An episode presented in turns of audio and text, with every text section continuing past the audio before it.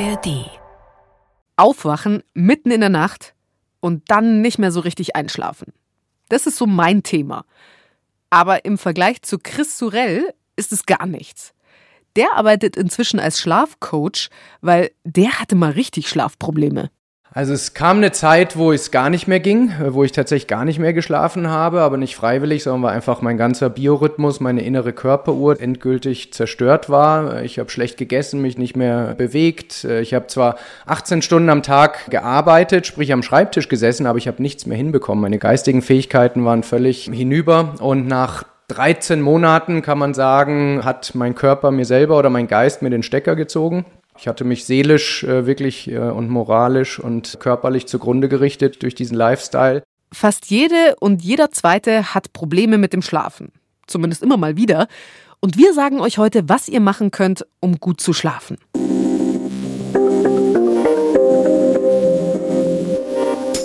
Einmal, was kann ich schon tagsüber machen, damit die Nacht dann besser läuft? Da entscheidet sich nämlich schon einiges. Dann zweitens, was kann ich tun, wenn ich ins Bett gehe, kurz vor dem Einschlafen? Stichwort Melatonin. Hilft uns das wirklich? Und drittens, Schlafgadgets. Also Apps, Uhren, Decken, Masken. Was bringt uns da tatsächlich was? Dreimal besser. Diese Woche mit mir, Birgit Frank, in der ARD Audiothek oder wo auch immer. Schön, dass ihr dabei seid. Chris Surell, den habt ihr gerade schon gehört. Der hat schon immer viel gearbeitet. Und es gab eine Zeit, da war er Manager und Gründer gleichzeitig.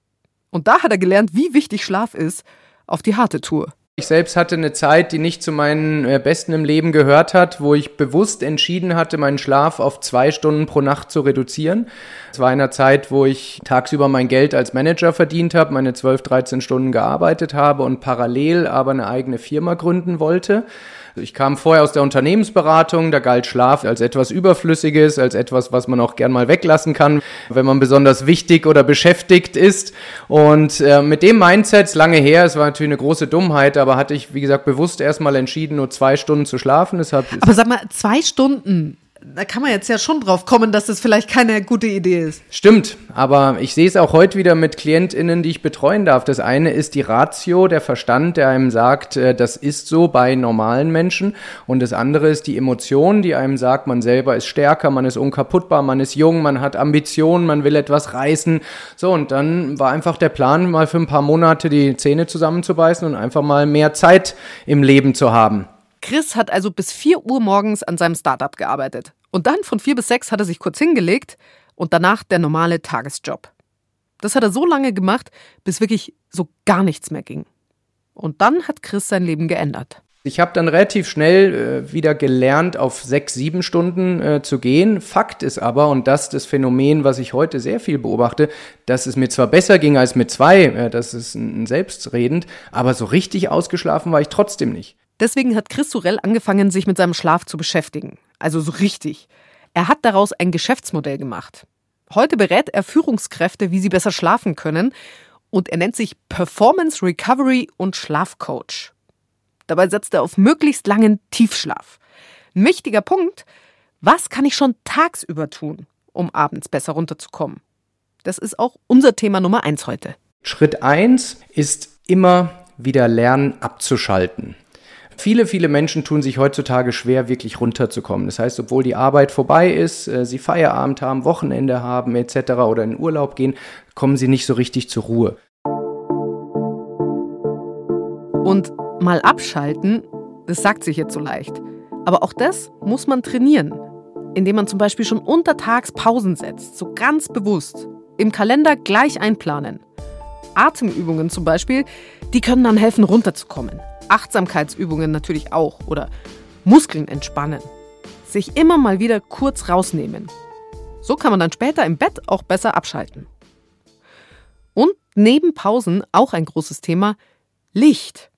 Für unsere innere Uhr ist es sehr wichtig, wer tagsüber genug Sonnenlicht bekommt, der tut sich viel leichter mit dem Schlafen am Abend. Also das Beste wäre, man wacht auf, sofort alle Jalousien auf, ähm, also nicht langsam und dunkel starten. Wenn Menschen zu mir kommen und sagen, sie sind keine Morgenmenschen und wir analysieren mal die erste Stunde, dann ist es immer zu wenig Licht. Das heißt, sofort Jalousien auf, äh, Fenster auf, idealerweise echtes, natürliches Licht, wenn man die Möglichkeit hat. Ich habe das Glück, zwei Hunde zu haben, das heißt, mein erster Gang ist wirklich vor die Tür. Aber auch wenn man keinen Hund hat, idealerweise raus und gucken, dass man Sonnenlicht äh, in die Augen kriegt. Und wenn wir eine ersten Stunde so viel wie möglich Licht in unsere Augen bekommen können, dann haben wir da schon einen richtig guten Schritt gemacht. Tagsüber draußen Licht tanken. Das empfiehlt auch Christine Blume. Die ist Schlafforscherin und Psychologin an der Uni Basel. Und sie ist eine der Expertinnen zum Thema, wie wichtig Tageslicht für den Schlaf ist. Hier hörte sie in einem TED Talk dazu. The body clock cannot be blind or isolated or shut off from the environment. Unsere innere Uhr, die legt fest, wann wir aktiv sind und wann müde. Und damit es auch mit den Tag- und Nachtzeiten zusammenpasst, brauchen unsere Augen Tageslicht. And this is achieved by close connections between the internal biological clock in the brain and our eyes. Das ist ein großer Punkt für Christine Blume. Ich habe mit ihr aber auch darüber gesprochen, was wir abends tun können. Also direkt vor dem Einschlafen, um besser zu schlafen. Das ist unser Teil 2 heute. Und am Abend vor dem Gespräch mit Christine Blume habe ich mir extra noch was eingeworfen. Also zur Vorbereitung. So, okay. Für innere Ruhe und gesunden Schlaf. Das ist hier für Ein- und Durchschlafen. Ich habe es vor allem wegen Durchschlafen gekauft. Das soll man 20 bis 30 Minuten vor dem Schlafengehen nehmen und dann bis zu acht Stunden halten. Das, was ich da nehme, ist Melatonin. Ein Hormon, das unseren Schlaf-Wach-Rhythmus regelt. Und Melatonin gibt es mittlerweile regalweise zu kaufen. Eisspray, Eispulver, Eistablette. Und ich bild mir ein, ich habe damit ein bisschen besser durchgeschlafen. Echte Wirkung oder Placebo-Effekt? Äh, also ich weiß jetzt natürlich nicht genau, was du genommen hast. Ich vermute aber, das ist das ganz Normale, was man eben so in der Drogerie bekommt. Das wirkt eigentlich sofort. Melatonin hat auch eine ziemlich kurze Halbwertszeit. Also beim Durchschlafen, naja, würde ich jetzt eher keine Effekte erwarten. Das ist jetzt wieder Christine Blume. Diesmal nicht im TED Talk, sondern im Gespräch mit mir. Insgesamt muss man natürlich auch sagen, also Melatonin es verbessert jetzt nicht den Schlaf, weder ein- und noch das Durchschlafen in Studien. Also gerade zur Behandlung der Insomnie sagt man eigentlich, es ist also der Schlafprobleme, der richtigen Schlafprobleme, ja? Genau, also ein- und oder Durchschlafstörungen, die so eine klinische Bedeutsamkeit haben.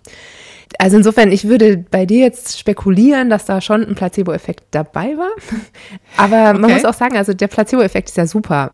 Ich glaube, wir nutzen den manchmal viel zu wenig. Und insofern, wenn man auch noch mit einbezieht, dass Melatonin eigentlich relativ wenig Nebenwirkungen hat, dann kann man das machen. Es ist ja nicht nur Melatonin. Leute machen ja alles Mögliche, um besser einzuschlafen. Wir gehören ja zum Bayerischen Rundfunk und da zum Inforadio BR24. Da sind Leute, die mal ganz früh anfangen zu arbeiten, so um drei, vier Uhr morgens, und dann arbeiten sie wieder spät nachts. Und damit sie dann trotzdem einschlafen können, nehmen sie zum Beispiel Baldrian. Manche brauchen absolute Dunkelheit, totale Stille, also Schlafbrille dann, Oropax.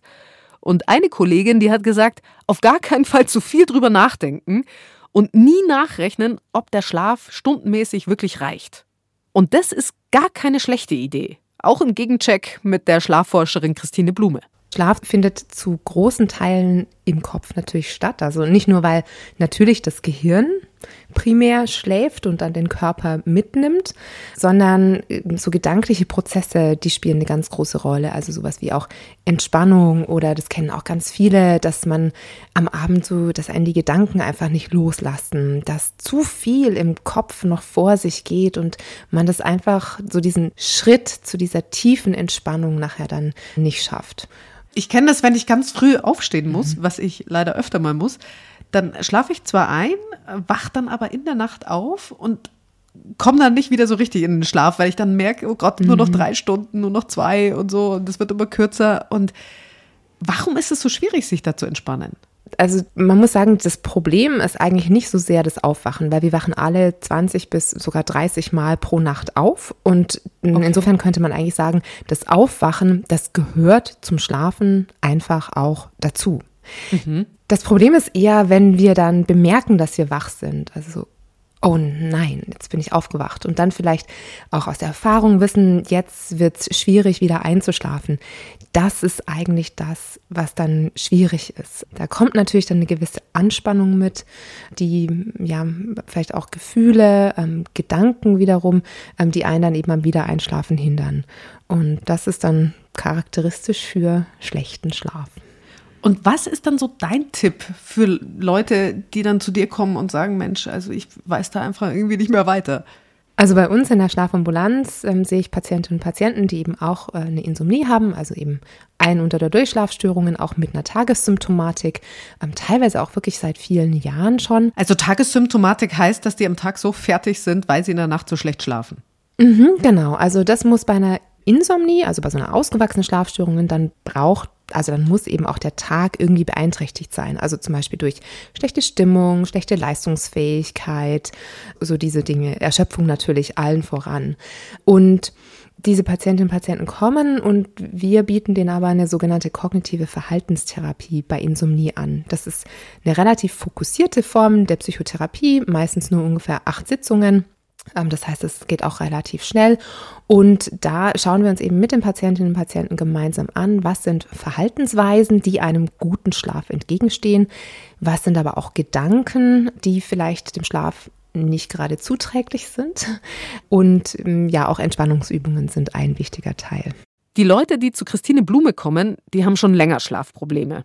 Und die Psychologin gibt dann einen Tipp, der sich vielleicht erstmal komisch anhört, der uns aber allen was bringt. Bei Einschlafproblemen oder auch Problemen mit dem Wiedereinschlafen, da empfehle ich, äh, eben nicht im Bett liegen zu bleiben und sich zu ärgern und zu hoffen, dass der Schlaf hier vielleicht dann doch irgendwann kommt und meistens kommt er dann halt irgendwie nicht oder erst sehr viel später, als man hofft, sondern aufzustehen. Also die Daumenregel ist so, wenn man innerhalb von 20 bis 25 Minuten nicht oder nicht wieder einschlafen kann, dann sollte man aufstehen, was anderes machen und erst wieder ins Bett gehen, wenn man das Gefühl hat, jetzt könnte das funktionieren.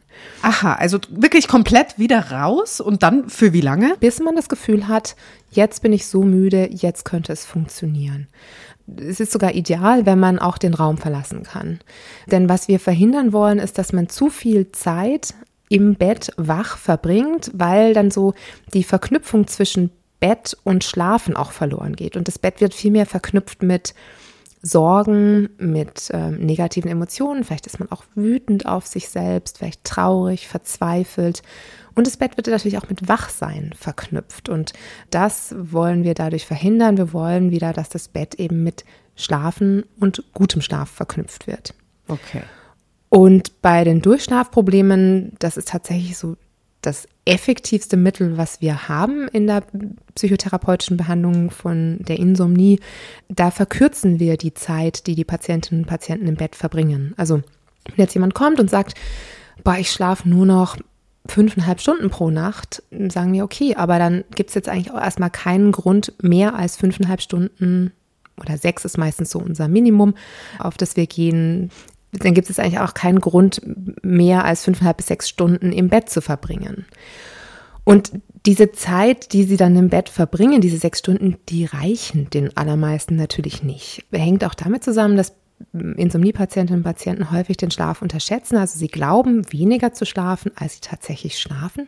Aha. Und mit dieser Methode entleeren wir quasi so den inneren Akku sehr, sehr stark. Das heißt, Sie lassen die Leute erstmal richtig, richtig müde werden, weil sie eben dann nur noch fünf, sechs Stunden im Bett verbringen und die dann natürlich auch nicht komplett durchschlafen. Die sagen teilweise, mir ist schlecht vor Müdigkeit.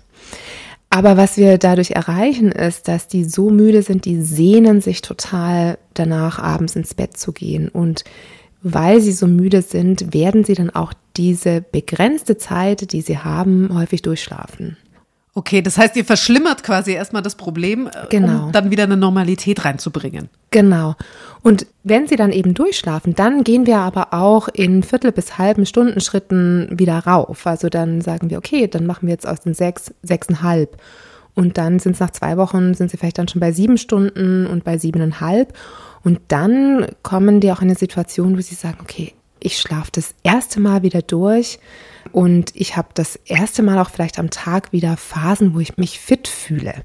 Und so kann Schlafen dann auch wieder was Gutes sein, wo man ins Bett geht und nach ein paar Stunden erholt wieder aufsteht. Ganz viele Menschen finden ja, das mit dem Erholen beim Schlafen, das geht noch besser. Es gibt inzwischen tausend Gadgets, mit denen wir unseren Schlaf angeblich optimieren können. Apps, Fitnessuhren, Leuchten, die den Sonnenaufgang simulieren. Und bei der Recherche haben wir uns diesen Markt mal angeschaut. Weil hier im Teil 3 dieser Folge soll es darum gehen, welches Tool bringt wirklich was? Also man muss sagen, dass ähm, die Gadgets, wenn man jetzt da über Fitnessuhren und so weiter spricht, die halt irgendwie vorgeben, zumindest den Schlaf zu messen und es mit einer mehr oder weniger hohen Genauigkeit auch können. Da muss man sagen, also das ist ja quasi eigentlich nur ein, so ein diagnostisches Mittel. Also die sagen mir halt irgendwie, du hast so und so viel Tiefschlaf gehabt, so und so viel Leichtschlaf, so und so viel von diesem REM-Schlaf oder Rapid Eye Movement Schlaf. Ja, aber was mache ich denn mit dieser Information? Also selbst wenn ich jetzt davon ausgehe, dass das irgendwie halbwegs korrekt ist. Also es gibt ja keine Anleitung dazu, ähm, irgendwie daran etwas zu ändern. Ähm, die meisten Menschen wüssten gar nicht, wie sie jetzt ihren Tiefschlafanteil erhöhen sollten.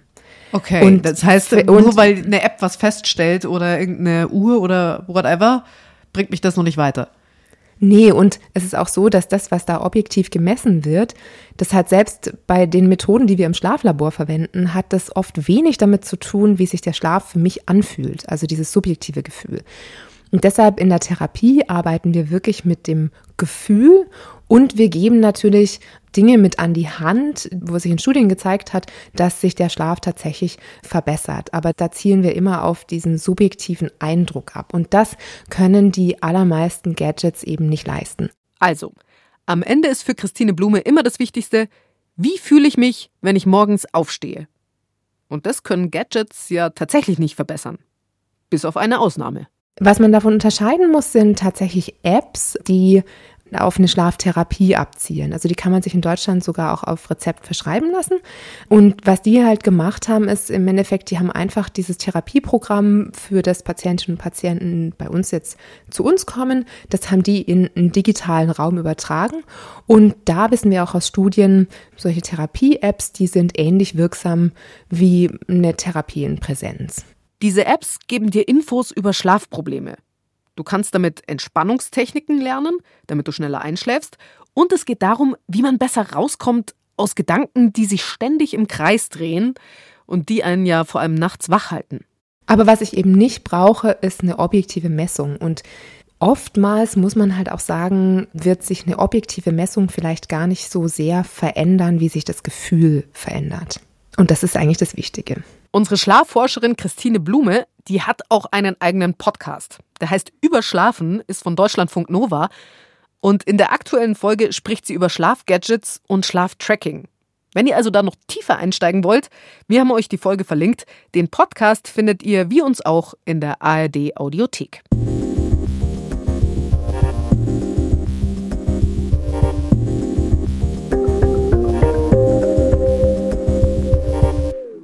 Wenn ich heute wieder mitten in der Nacht aufwachen sollte und nicht wieder einschlafen kann, dann werde ich aufstehen. Aufstehen und was machen, was ich gerne mache, lesen zum Beispiel. Das habe ich gelernt von dieser Folge. Und vielleicht nehme ich ja doch auch mal wieder Melatonin. Weil was ich auch gelernt habe, was immer ihr denkt, das euch hilft, das ist auch gut. Und vor allem sich selber keinen Druck machen. Jetzt, wie immer, ein Nice to Know. Was auf TikTok gerade total rumgeht, das ist ein Militärtrick zum schnellen Einschlafen. Kommt angeblich von den Navy SEALs in den USA oder von Kampfpiloten, je nachdem, funktioniert folgendermaßen. Nacheinander die Muskeln anspannen, damit die danach nämlich umso entspannter sind und man so quasi in den Schlaf reingleiten kann. Die Technik ist auch tatsächlich gut, aber es ist halt kein fancy Militärtrick. Es ist die gute alte progressive Muskelentspannung nach Jakobsen, habe ich gelernt. Gibt's schon seit mehr als 100 Jahren, kennt jeder Psychologe, jede Psychologin und im Netz gibt's viele Anleitungen zum selbermachen. Eine davon findet ihr in den Show Notes.